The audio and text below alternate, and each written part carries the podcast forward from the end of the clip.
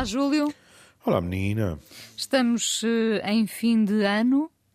Uh, devo dizer que hoje estamos aqui com a Joana Jorge e a Rita Isabel Mendes. Uh, o nosso João Carrasco não está connosco, mas é apenas esta semana. E, e, e temos que, que enfim, uh, contar aos nossos ouvintes que a partir de agora estaremos cá apenas ao domingo uh, neste programa longo. Uh, vamos deixar os dias úteis uh, e vamos fazer do domingo um dia útil também, de certa forma. Ainda, ainda há quem duvide da velha frase ano novo, vida nova. É verdade, é isso Não mesmo. É? Portanto, ano novo, vida nova, o amor é uh, deixa de estar em antena uh, durante a semana, uh, aqueles cinco minutos diários acabam uh, e vamos estar, uh, continuar juntos. Bem, nós continuaremos sempre juntos, não é? Uh, mas vamos estar aqui juntos na rádio ao domingo, como sempre, como já nos ouviam. Muito obrigada a quem nos ouve. Um, e, e, e, podemos, uh, pelo menos, podemos já não preocupar com o relógio, Júlio, porque temos estes 45 é minutos para é nós, para nós. As pessoas, se calhar, não se apercebem de como muitas vezes nós passamos as passas do Algarve para cumprirmos, enfim, tão bem que mal, os horários. Não só nós, como a nossa produtora Joana claro. Jorge, temos que lhe agradecer por estes anos todos que nos acompanhou aqui, que vai continuar a acompanhar, evidentemente, mas esteve sempre connosco, o João Carrasco também. Durante a pandemia, continuamos uh, a, a, gravar sempre este programa e, portanto, é também aqui o nosso obrigada uh, aos dois. Um, Permite-me só dizer diga. uma última coisa. Diga. O que eu vou dizer tem muito pouca lógica. Porque há pessoas que só ouviam o programa curto. E, portanto, eu estar a falar para essas pessoas não faz sentido nenhum. Mas eu sinto uma obrigação moral de o fazer. Porque mais a mais nós tivemos um período em que o programa curto mudou de horário. E, e muitas pessoas pensaram que tinham acabado. E, e questionaram a mim, seguramente a si também. E a quem perguntou, eu fui dizendo, etc. E porquê é que eu digo isto? Porque uh, muitas dessas pessoas uh, tinham um, rotinas uh, que lhes permitiam abraçar o programa quando era de manhã. Havia pessoas, olha, aposentados que tomavam o seu pequeno almoço à hora do programa, havia pessoas que me confessavam, e assim, que entravam um niquinho mais tarde para ainda ouvir o programa, havia pessoas que em trânsito ouviam o programa. E, portanto, eu vou fazer uma coisa eminentemente estúpida, que é agradecer a pessoas que, se calhar, não me estão a ouvir, mas agradecer-lhes terem-nos acompanhado tantos anos no programa curto. Porque, quer queiramos, quer não, as regras do jogo são diferentes. Nós aqui entramos na nossa amada Associação Livre, estamos muito mais à vontade, o discurso pode espreguiçar-se, etc. E haver pessoas que, ao longo de quase 20 anos, apreciaram aqueles 5, 6 minutinhos em que eu costumava dizer, mas isto é quase é hello goodbye.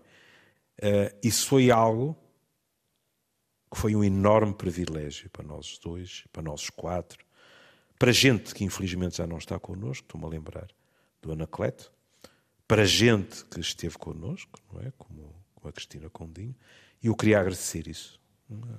As pessoas não, não podem imaginar, e eu sei que está de acordo comigo, o quão importante para nós é a fidelidade dos ouvintes ao longo destes anos todos. Sem dúvida. E o Júlio já cá está há 17 no Amoré? Não sei. Eu juntei-me. Uh, Consigo é 14? No, nós, nós juntámos os trapinhos há 15, não é? Porque, há 15? Há 15, porque eu não. Ah, é, não, é, então é 18. Porque antes uh, ainda houve o, o António Macedo, não é? E depois ainda estive com a Ana também. Com a Ana Mesquita? E, com a Ana Mesquita. E ainda é. julgo que no início dos inícios esteve com a Ana Lamy. Mas com a Ana Lamy o nome do programa não era Amor é. Ah, muito bem, muito bem. É. Então, António é Macedo, Ana Mesquita é. e, e, e, cá está, e, cá estou eu, não e é? Vossa Excelência. E eu. É Há 15 anos é muito fácil lembrar-me, porque como já contei aqui, pois. aproveito para contar de novo, já que é o programa uh, de, de, fim de ano, um, que foi a primeira vez que saí de casa depois de ter a minha filha, não é? Hum. A primeira vez que me separei dela, Júlio, carrega esta responsabilidade imensa. Exato. Responsabilidade, esta culpa. Culpa é culpa, não é que, responsabilidade. Que não consigo dissolver, não. é uma culpa que me continua a acompanhar. Pronto, eu fui cheia, cheia de, de, de lágrimas uh, por deixar a minha filha em casa, tinha, não sei, dois meses, um mês, não me lembro. Filha uh, essa que sempre me odiou por causa, por causa desse episódio. Disso. Sim, ela é lembra-se perfeitamente de a mãe lhe ter sido roubada, subtraída, uh, quando ela tinha um mês ou dois. Foi muito bom ir ao seu encontro e cá estamos e cá vamos continuar. Portanto, ao fim de semana, ao domingo, na hora do costume, este nosso encontro que nos permite pensar alto, verbalizar, materializar o pensamento e ir ao encontro muitas vezes também daquilo que as pessoas pensam ou não, mas permitindo a todos que discordem hum. uh, do que aqui estamos a dizer. Já não prometo que eu esteja aqui daqui a 25 anos. daqui a 25 anos para lembrar Clarice Lispector. A escolha foi sua, um texto belíssimo desta mulher, escritora, jornalista, começou no meio literário como tradutora, eh, também foi ensaísta, contista. Eu uhum. acho que ela, sobretudo, foi uma grande pensadora com com uma precisão e, um, e uma assertividade que nos trazem sempre clareza, não é? Que nos fazem olhar para as palavras e dizer: Pois é, eu não tinha pensado nisto. Acho que foi uma mulher ímpar, morreu muito nova, com 56 anos, um, e é por isso que, que a lembramos. Estamos, dizem que ela foi uma das grandes escritoras brasileiras do século XX. A verdade é que no século XXI ainda estamos a pensar com ela, a falar uhum. dela, e o Júlio escolheu-a para este programa de fim de ano. Eu escolhia porque, quer queiramos, quer não, uh, nesta altura do ano, uh, uma pessoa, uns prevêem, outros interrogam-se, outros preferem tapar os olhos e a mente e nem sequer pensar nisso.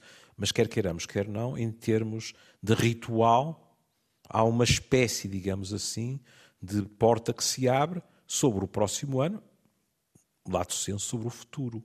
E o texto dela chama-se Daqui a 25 anos. Isto é um texto que ela escreveu no Jornal do Brasil em 67. Ou seja, é um texto escrito em plena ditadura militar. E vamos ouvi-lo. Foi com ar solene, mas eh, era, era a intenção. Está bem. Uh, quer que o leia todo? Sim. Ou quer. Tá vamos, okay. Não, sim, vamos, vamos lê-lo todo e depois vamos dissecá-lo. Sim, senhor. Dissecá-lo, credo. Eu é que sou médico e ela é que está com o bisturi apontado. Hoje estou, hoje estou. Isto é um bocado perigoso. Ora bem, perguntaram a ela.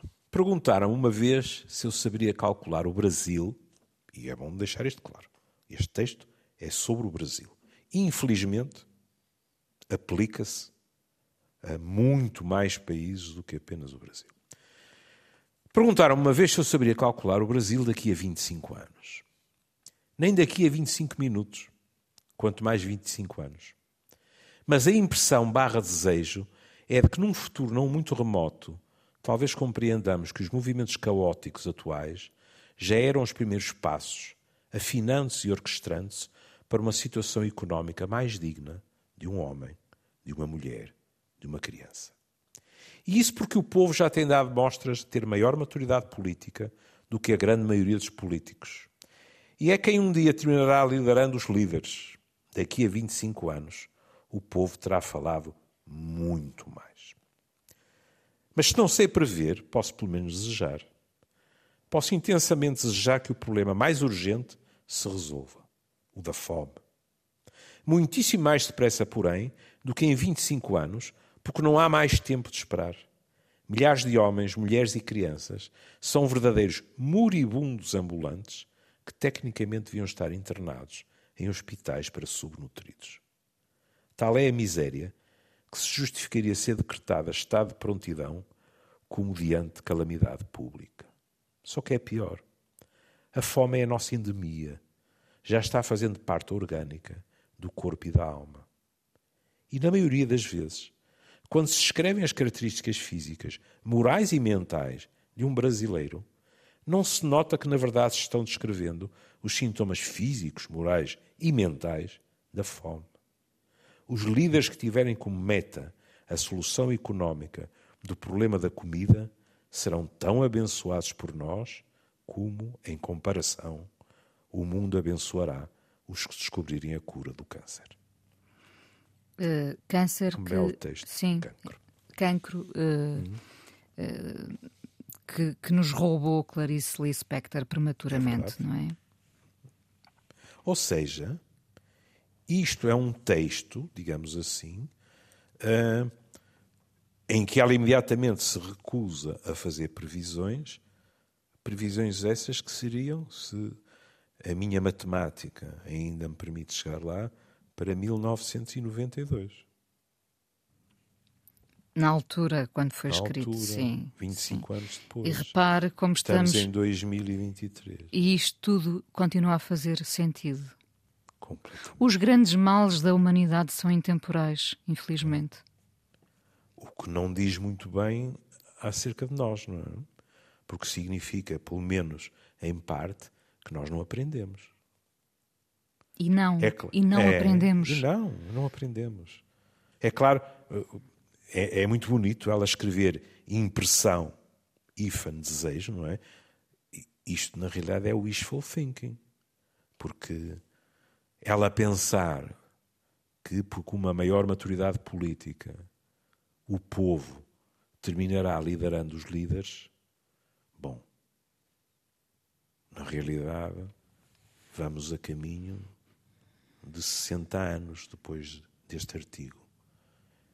E o povo não está, nem de perto nem de longe, a liderar os líderes. Mas, mas também precisamos sempre da utopia para nos alimentarmos, não é? Claro, claro. Quer dizer, se não tivermos objetivos, se não perseguirmos a utopia, então não fazemos nada. Para lhe falar com toda a franqueza, claro que cada um de nós participa à medida da sua motivação, do seu talento, do seu contexto, etc. Mas quem não tenta nada, quem não faz nada, na minha opinião, tem muito pouca autoridade moral para comentar e para criticar. Exatamente como, sentido, como, é? quem, como quem uh, decide não votar e ainda assim opina sobre o estado das coisas, por exemplo, não é? Pronto. Aí está. Uh, ao longo destes anos todos, muitas vezes eu recebi mails de uh, ouvintes em completamente desacordo, em completo desacordo comigo, quando eu dizia não é a mesma coisa votar branco e abster-se. Desacordo perfeitamente legítimo. Também é legítimo que eu mantenha a minha opinião. Eu já votei branco. E quando se chega lá e se vota branco, para mim. É uma posição. É uma posição. É dizer nenhum destes quadrados merece a minha confiança, mas, é claro, isto, por exemplo, não sei a sua opinião, mas isto, por exemplo, se calhar é mais evidente na minha geração.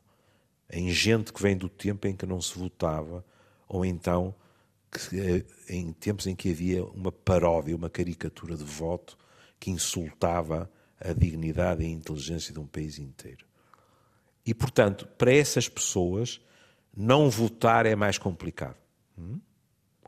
Mas a abstenção, o género de não vale a pena, etc., pronto, é um direito inalienável e, aliás, de muito boa saúde, não só em Portugal, mas eu continuo a achar que em quem acredita num sistema de, de democracia parlamentar, ir votar em branco traduz o maior empenhamento e é, sob muitos aspectos,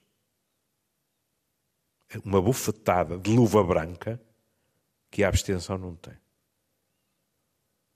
É chegar lá e dizer: tenho aqui a xerográfica, estão aqui estes quadrados todos. É claro que esta pessoa pode estar a ser injusta, não estou a dizer que não. Mas tenho aqui estes quadrados todos. E o que eu vos quero dizer, como é que é aquela coisa? Não compravam um automóvel a nenhum de vocês. Sim. E pronto. E isso, para mim, é mais fácil de aceitar. Sobre, sobre ainda esta ideia de, do povo uh, que um dia terminará liderando os líderes, uh, lembrei-me de, de, de Zeca Afonso uh, a cantar O Povo é quem mais ordena, não é? Hum. Grândola Vila Morena, o povo é, é quem mais ordena. O povo é quem mais ordena, ou, ou esta ideia de um dia terminará liderando os líderes.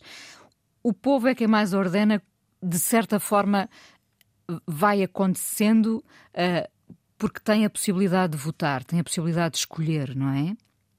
E o Isso povo é dita, o povo dita. O, Uh, depois, uh, o que está nas mãos dos líderes, o que uhum. os líderes fazem com o que nós uh, lhes oferecemos, porque nós uhum. oferecemos-lhe os nossos votos, não é? É. é? é? que já é outra questão. O que eles fazem com as nossas ofertas. Já... É, e, e, e, se calhar não é por acaso, Inês, que não há nenhuma campanha eleitoral, pode ser que aconteça nesta, não há nenhuma campanha eleitoral em que uh, um jornalista ou uma jornalista não recolha a opinião de alguém com maior frequência no chamado Portugal profundo, que diz coisas deste género. Eles só vêm cá quando precisam do nosso voto. Já não vinham cá há não sei quantos anos. Prometeram a estrada não sei para onde a última vez que cá estiveram e não aconteceu nada. E é evidente que as pessoas depois. Eu que há bocado estive a fazer a apologia do voto branco, eu compreendo que as pessoas se sintam muitas vezes tão, tão desalentadas, muitas vezes até desprezadas, que a consequência nas suas cabeças seja encolher os ombros e dizer: Mas para que é que isto serve? Pronto. Fico fora disto. O que também não é solução, diga-se passagem. Hum? Depois, depois, como é que é a palavra que agora tem estado menos na berra? É realpolitik. É? depois as pessoas começam, quer dizer, até, até este, este fenómeno argentino, que só faltou dizer que ia estripar Lula da Silva, depois escreveu-lhe uma carta muito amável a dizer que tinha muito prazer que ele fosse assistir à sua posse. Não? É? Depois o que acontece é que, e olhe, posso estar enganado, mas nós estamos com grandes probabilidades de chegar a uma situação política em que vai ter de existir algum tipo de arranjo. Hum? Depois esses arranjos, para alguns é injusto. E daí vem aquela frase terrível e injusta, que é os políticos são todos iguais. Não são. Mas que muitos deles acabam por, por propiciar uma adesão fácil a esse tipo de opinião, isso é verdade. Porque depois, no, porque quando se fala do povo, uma das coisas que mais irrita ao povo é quando alguém não cumpre uma promessa, não respeita uma linha vermelha, etc., mas depois faz sempre isso em nome do povo. Alguém vem dizer, não, mas uh, o melhor para o país é isto. E alguém se interroga, mas ele ou ela tinha dito o oposto na campanha ou qualquer coisa desse género. E a falta de credibilidade, vamos ser claros, a falta de credibilidade só beneficia quem? Quem dentro do próprio sistema vive de dizer mal do sistema. De vez em quando, não é? De vez em quando nós vemos pessoas que escrevem artigos ou comentadores que dizem uh, é curioso até que se formos ver uh, quem votou em determinado partido parece pouco lógico porque há pessoas que vêm de quadrantes políticos muito diferentes. A esse nível é pouco lógico, é verdade. O que os une o que é? A desilusão, a raiva, a sensação de terem sido manipulados e depois aparecem, como é evidente, políticos que usam isso para arrebanhar votos. Pois há outra coisa também que muitas vezes não podemos deixar de sentir, que é a classe política é sentida pelos eleitores como um, muito longe. É? Eh, uma vez fizeram uma pergunta há muitos anos que eu depois nunca deixei de repetir mentalmente, que é assim, uh, a Inês fala num determinado partido e, e a mim perguntaram assim, consegues dizer os cinco primeiros nomes da lista? Eu não sabia. Nós nunca sabemos o suficiente é. sobre, sobre o partido, mesmo aquele que queremos eleger, que queremos Pois é, como... mas seja ele qual for, percebe? E depois é muito difícil responsabilizar as pessoas, porque depois nós deveríamos poder, claro que podemos sempre votar de outra maneira, quatro ou menos anos, diga-se passagem, depois. Tivemos um bom exemplo. Nós tivemos uma maioria absoluta e vamos votar antes daquilo que seria expectável mas, sobretudo, a quem pedir contas. Com quem é que falamos? A quem perguntamos porque é que esta prioridade não foi contemplada e aquela outra que nós achamos que é secundária foi. Com quem falamos? E as pessoas sentem-se um bocado abandonadas. É verdade? Sim. É claro, mas não podemos esquecer, não é que eu acho o que o velho Churchill dizia da democracia parlamentar também continua a ser verdade. Não é? Não é um bom sistema, mas não, não se inventou melhor. Melhor, é, o, é, é, para já o melhor que temos, digamos, é. não é? É muito engraçado. E aqui, como a Inês dizia, quando se vai falar da fome, continua a ser. Tantas décadas envolvidas, a Inês lia isto, não dizia em que ano tinha sido escrito. Até para as pessoas não, não a apanharem na curva, não dizia que era da Clarice Lispector. E com facilidade, isto era um discurso perfeitamente atual. Mas tu, tudo aqui é atual, não é? Esta visão é, é muito atual. É engraçado, ainda voltando à, à questão da política, uhum. permita-me só uh, voltar uhum. atrás para dizer que, que não deixa de ser curioso, porque falamos da política ou de política e é sempre algo muito no abstrato, não é? No uhum. entanto, a política mexe imenso com as nossas emoções. É, é comparável um bocadinho ao, ao futebol, em que as pessoas se zangam, não é? Uh, se zangam, se desfazem-se amizades, também se desfazem nas redes sociais amizades por causa disso, futebol ou política. Sendo que no futebol nós vemos as coisas muito materializadas, uh, ou seja, o jogo foi jogado, houve uma derrota, houve, houve uma vitória. Uh, enfim, há rostos muito, muito diretamente ligados hum. ao futebol. Na política, é tudo muito mais difícil, é, é labiríntico, não é? É. Uh, ou seja, uh, claro que a política tem rostos, uh, claro que facilmente nós apontamos o dedo culpado ou o favorito, mas depois tudo fica ali embrulhado e, mesmo assim, sendo uma coisa tão embrulhada, mexe imenso com a emoção das pessoas. Eu agora tive uma associação e pensei assim: bom, e, e na política. Uh em geral, eh, não há tanta maledicência em relação à mãe do árbitro. Não, não há. Também muitas vezes na política não há árbitro. Não é? mas também não há melhores marcadores do mundo, por exemplo, na política. Mas em não. contrapartida tem razão numa coisa.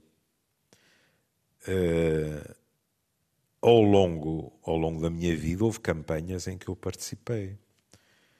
E é fascinante verificar que a paixão clubística também existe na política. Há pessoas que até pode rebentar a bomba atómica ou o aquecimento global, dar cabo de nós todos, elas votam naquele partido, ponto final, parágrafo. E cuidado, se alguém lá em casa pensa que isto é uma indireta à fidelidade do eleitorado do PCP, estão enganados. Há pessoas que votarão PSD até caírem. Há pessoas que votarão PS até caírem, porque desenvolveram uma ligação afetiva com o partido até independentemente de quem está num determinado momento à frente do partido. A aliança delas é com aquela instituição. Hum? Agora, normalmente a vitória não depende desses, que são núcleos duros, digamos assim. A vitória depende, e nomeadamente ao centro, daqueles que, e com todo o direito, são eleitores móveis. Portanto, que podem escolher, numa determinada altura, não, desta vez mais para ali ou desta vez mais para lá. Hoje em dia, com a maior fragmentação dos partidos, é evidente que o menu é ainda mais completo é? e complexo. Diga-se passagem. Voltando então aos temas centrais deste, destes dois parágrafos: a política, os líderes, a, a, pobreza. E repare, passaram tantos anos e não descobriram a cura não. para o cancro. E há aqui uma coisa que ela diz que, sob certos aspectos, não sendo talvez a, mais, a linha mais espetacular, uh, é o que mais me impressiona, pela lucidez, diga-se passado. É quando ela diz, para ela é o pior, só que é pior, a fome é a nossa endemia. Bom, isto reenvia-nos, inclusivamente, para, para a pandemia, não é? Quando nos diziam, os meus colegas diziam-nos, bom, mas este vírus, como os outros, tornar-se-á endémico. Ou seja, não terá este grau de, de, de, de, espetáculo, digamos assim, e de espetáculo trágico, mas também não vai desaparecer. Olhe, nós neste momento estamos com predominância de gripe A. Quando apareceu Covid, a gripe A tinha ficado lá para trás. Não é? Fora pouco, de moda, não é? Pronto, ainda há pouco eu ouvi um colega meu, e tenho ouvido tanto amigos como pessoas que, olha, que telefonam a, a, a desmarcar consultas, etc. Tem havido uma predominância de gripe A e até com, daquilo que eu tenho ouvido, com, com febres muito altas, etc. E aqui é bom lembrar algo que os meus colegas têm estado a lembrar, é bom lembrar que eh, no esquema de vacina a gripe A também é contemplada. E, portanto, sublinhar sempre a vantagem da vacina. Nós estivemos hipnotizados por um determinado vírus, não é? Mas os outros não meteram os papéis para a reforma. Até ficaram revoltados por não terem tanto protagonismo. Exatamente. E agora e, portanto, estão aí, não é? E, portanto, ela diz isto e também isto é, é assim. A fome, a desigualdade, a pobreza passaram a fazer parte dos nossos cotidianos. Eu até tenho vergonha de dizer isto, mas vou dizer, entre aspas, foram normalizados. Não há espanto em nós, não há o horror que devia haver, não há a mobilização que devia haver porque nos habituamos. Como nos habituamos a, às guerras permanentes, etc. É? E isto, da minha opinião, ela tem razão, é o pior de tudo. Uh, habituámos de tal forma que, enfim, no tempo de, de Clarice Lispector uh, ainda não havia as, as, notícias em rodapé, não é? Mas uh, habituámos a que uma guerra uh, que continua tão ativa possa já quase ser uh, nota de rodapé, não é? Claro. E perante isso, eu acho que uh, primeiro lidamos com a nossa impotência, depois a impotência dá lugar à indiferença. Acho que é isso. nós tornamos-nos um bocadinho indiferentes porque percebemos que não podemos fazer nada contra. É verdade, mas também temos que admitir que o bombardeamento de estímulos leva àquilo que na minha profissão se chama uma desensibilização. A Sim. primeira imagem, lembra-se lembra-se daquela imagem icónica de, daquele petis morto numa praia? Claro. Que tinha atravessado claro, o Mediterrâneo. Claro. Não é?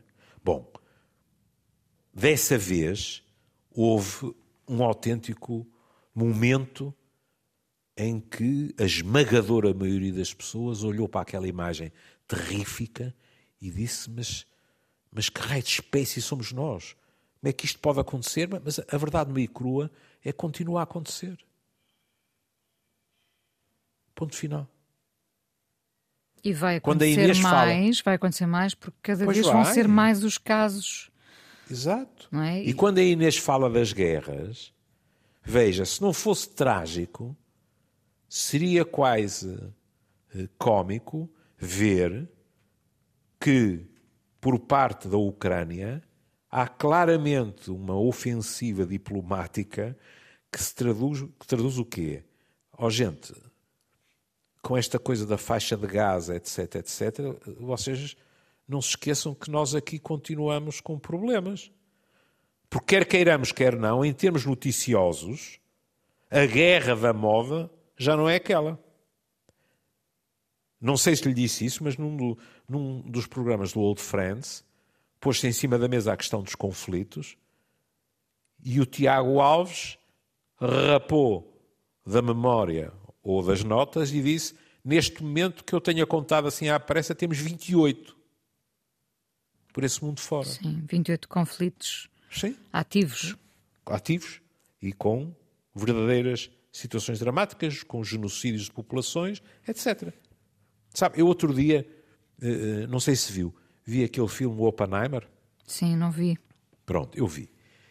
E uh, o homem pronto, toda aquela gente, não é, sob certos aspectos, já falámos disso, uh, desencadear aquelas forças e depois pensar que podiam escrever aos militares a pedir para não fabricarem bomba, é assim, com toda a franqueza, uma ingenuidade barra hipocrisia.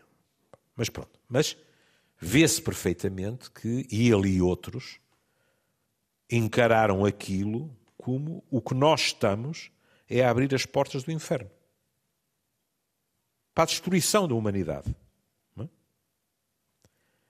É? E o que é curioso verificarmos é que aquilo que eles. Olha, pronto, aqui diz-se, sei lá, daqui a 25 minutos, quanto mais daqui a 25 anos.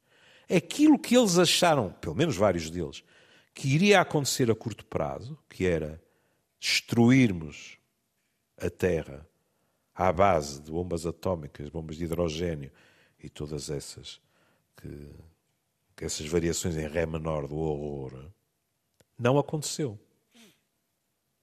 E muitos dizem, ah, pois não aconteceu, porque ambos os lados, estou a falar de termos da Guerra Fria, não é?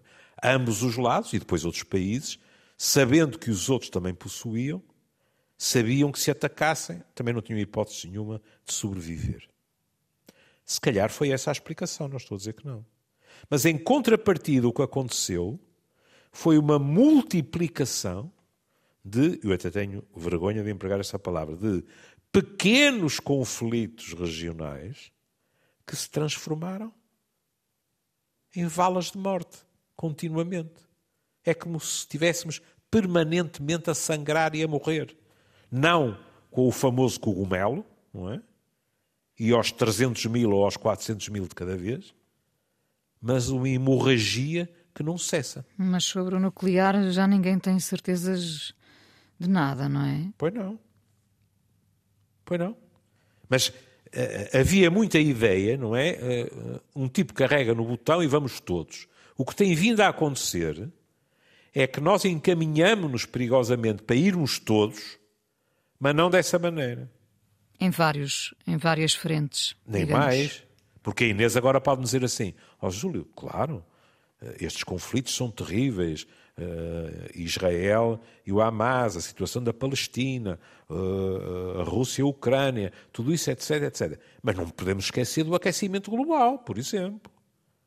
Também isso é outra guerra. nos leva à extinção. É outra guerra, não é? É outra guerra, se quiser. Tudo isso é verdade, mas continua a acontecer.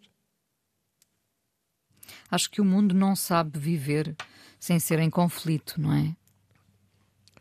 A sensação que se tem é que nós somos realmente uma espécie endemoniada, sabe?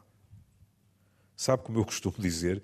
se Deus existe, não, não creio que esteja orgulhoso de nós. Quissá até estará arrependido. Dei-lhes eu este, este, lugar magnífico e eles estão a estragar hum, tudo. Há, hum. há, muitos anos que estamos a estragar, não é? Não é de agora. É. Mas, ah, pois não, não. Mas vamos aperfeiçoando uh, esse, esse requinte uh, do conflito. Uh, deixa de haver limites, não é? É isso que nós uhum. estamos a assistir. E, e, e, todos os erros da história voltam a ser cometidos, não é? infelizmente, cada vez mais aperfeiçoados, porque temos outras ferramentas, uh, mas estamos a repetir uh, tudo é. aquilo que nos parecia impossível de ver outra vez na história. A história está a escrever-se assim. É. O que levanta uma hipótese negra, sinistra, que não invalida todas as pessoas que se batem no cotidiano por um mundo melhor mas que põe uma hipótese negra e sinistra, que é, aparentemente, nós não somos flores que se cheira. Será? Ah, se calhar a nossa natureza acaba por nos impelir para repetições, ainda por cima repetições, cada vez com mais meios de destruição, etc. E depois, olhe, eh, em relação ao que ao que Clarice escreveu, eu, eu pronto, eu, eu, não queria acabar o ano uh, com a Inês a puxar-me as orelhas, mas vou-lhe dizer uma coisa. Aliás, é uma velha frase que é uh, entre os dois venha o diabo e escolha. É? Aqui é um bocado ao contrário. Mas se me pedissem para dizer, olhe, e o que é que vai acontecer primeiro? A descoberta da cura para o cancro Pronto, a frase é complicada, não é? Por causa dos cancros. Mas podemos e devemos aspirar ao dia em que os mecanismos mais fundamentais sejam descobertos e aí eh, seja possível, espero não estar a dizer nenhuma asneira, ser possível atalhar todo o tipo de doenças oncológicas. Pronto. Se me perguntarem o que é que acha que vai acontecer primeiro, a cura para o cancro ou o fim das desigualdades sociais e da fome? eu respondo-lhe imediatamente a cura para o cancro. Mas também queremos muito que ela aconteça, não é? Muito. Claro, muito, não estou muito. a dizer que não. Não estou a dizer que não. Mas é que enquanto isso, não estou a dizer, seria ingênuo dizer que não há interesses enormes envolvidos uh, nessa corrida científica. Aliás, temos uh, periodicamente discussões sobre até as questões de medicamentos para, para doenças oncológicas, e não só, mas doenças oncológicas, em que se discute os preços terríficos de medicamentos que não levam à cura, mas podem dar mais meia dúzia de meses, coisas desse género. E, ó Inês, não serei eu a criticar alguém que está pronto para tudo para viver mais meia dúzia de meses ou para ter alguém que ama consigo mais meia dúzia de meses. Não é? Portanto, claro que aí também há interesses envolvidos. A saúde é sede de enormes negócios. Pronto. E as descobertas científicas traduzem-se em ganhos de milhões. Não estou a dizer o contrário. Agora, aspirarmos a uma sociedade global em que conseguíssemos preencher este fosso humilhante e degradante entre os que têm mais e os que não têm quase nada, isso é algo que eu continuo a ver com enorme dificuldade. Apanho aqui a declaração do, do, do, Pedro Cabrita Reis, eh, um dos nossos maiores artistas plásticos, que dizia há, há dias, em entrevista à Visão, tenho a convicção de que somos todos naturalmente maus. Uh, não sei, não sei se será assim, mas. Todos, todos, assim dizemos todos e tudo, estamos evidentemente a generalizar. Agora, que é muito difícil nós pensarmos na espécie humana como sendo naturalmente virada para a solidariedade, para a entreajuda, etc. Uh, o que podemos é dizer assim, por incrível que pareça, a esses níveis, se calhar, até podemos ter piorado. Porque houve alturas em que ou colaborávamos, ou então ia tudo. Naquela tribo, naquela aldeia, etc. Hum? Se calhar depois nós acabamos a construir sociedades tão ferozmente individualistas que já não funcionam desse modo. Bom, temos a obrigação de, de tentar todos, ou alguns pelo menos, eh, de sermos melhores no hum. ano que vem, que é para ter terminarmos isto de uma maneira mais, mais a roçar o otimismo, não é? Claro, uh, pode ser a nossa passa, não é? Pode ser a nossa passa. É? Uh, vamos tentar, pelo menos uh, quando tentamos, estamos a, a, a, a, roçar a perfeição, como alguém dizia, não é? Hum. tentar é a forma mais próxima da perfeição, porque pelo menos estamos a, fazer alguma coisa por isso. Vamos tentar ser melhor, eh, melhores um, e vamos terminar hoje o, o, programa não com uma, mas com duas canções. Falou-se aqui de Clarice Lispector, uh, Pensem no Brasil, evidentemente. É ano novo e, portanto, há uma canção curtinha de Chico Buarque de que ano? 1967. No ano, mesmo ano. No mesmo ano. Ano é. novo de Chico Buarque, então em 1967, e depois vamos ouvir as canções que você fez para mim uh, uh, pela voz de Maria Betânia, canção de Erasmo e Roberto Carlos, e lembrar aos nossos. Primeiro, desejar a todos um ano melhor, um ano hum. melhor.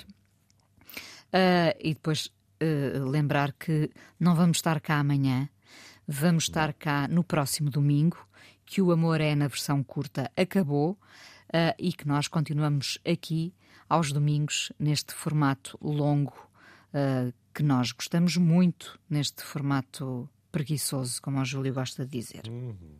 Chamaria a atenção para uma coisa.